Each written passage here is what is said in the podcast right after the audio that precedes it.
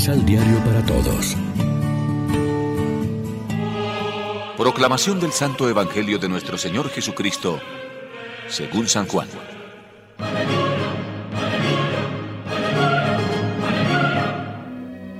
En verdad les digo, ustedes llorarán y se llenarán de pena mientras que el mundo gozará. Ustedes estarán apenados, pero esa tristeza se convertirá en alegría. En el momento de dar a luz, la mujer se aflige porque le llega la hora del dolor. Pero después que ha nacido la criatura, se olvida de las angustias por su alegría tan grande. En el mundo ha nacido un hombre. Así también ustedes ahora sienten pena. Pero cuando los vuelva a ver, su corazón se llenará de alegría y nadie podrá quitarles esa alegría. Ese día ya no tendrán que hacerme más preguntas. Lección Divina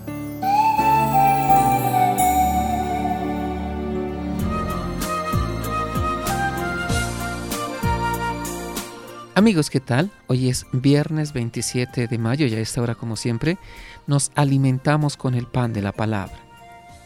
El Espíritu Santo actuó en toda la vida de Jesús desde su bautismo a su resurrección, y en el Pentecostés inicial de la Iglesia debemos vivir también nosotros toda nuestra vida de cristianos discípulos de Cristo.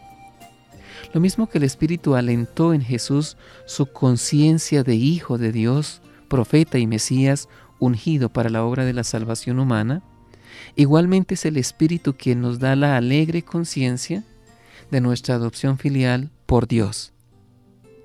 Hay un sacramento que es punto de partida y comienzo de toda nuestra existencia de cristianos, el bautismo en el agua y el Espíritu. Entonces fuimos sumergidos en la muerte de Cristo para resucitar con Él a la vida nueva de Dios. La culminación del bautismo es la confirmación, sacramento del Espíritu por antonomasia. Hemos de vivenciar y revivir continuamente ambos sacramentos para afirmar nuestra identidad.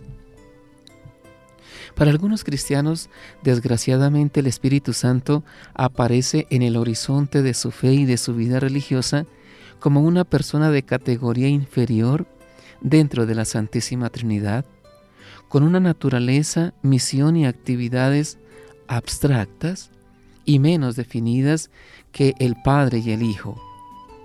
La tercera persona parece serlo también en rango, y sin embargo está en absoluta igualdad.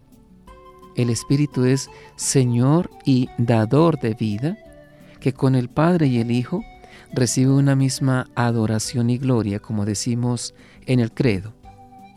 Somos guiados por el Espíritu siempre que servimos a la verdad, al amor y a la fraternidad, a los derechos humanos, a la dignidad y liberación integral del hombre. En una palabra, siempre que servimos al reino de Dios, es decir, al cumplimiento amoroso de la voluntad de Dios en nuestra vida personal, familiar, laboral y cívica. Más aún, nos hacemos más personas, más hombres y mujeres, en la medida en que, bajo la acción del Espíritu, nos abrimos a Dios y a los demás. Nos encontramos y reconciliamos con Él y con nosotros mismos y nos abrimos a la comunicación gozosa con Dios y con los hombres nuestros hermanos. Reflexionemos. ¿Qué nos impide descubrir y vivir la alegría de la presencia de Dios en nuestra vida? Oremos juntos. Te presentamos, Señor, nuestro mundo que gime bajo el peso de la increencia y de la desesperanza. Cuando el cansancio y el desánimo nos ronden, danos tu fuerza, tu luz, tu verdad y tu alegría para seguir firmes en la fe hasta el día de Cristo. Amén. María, Reina de los Apóstoles, ruega por nosotros.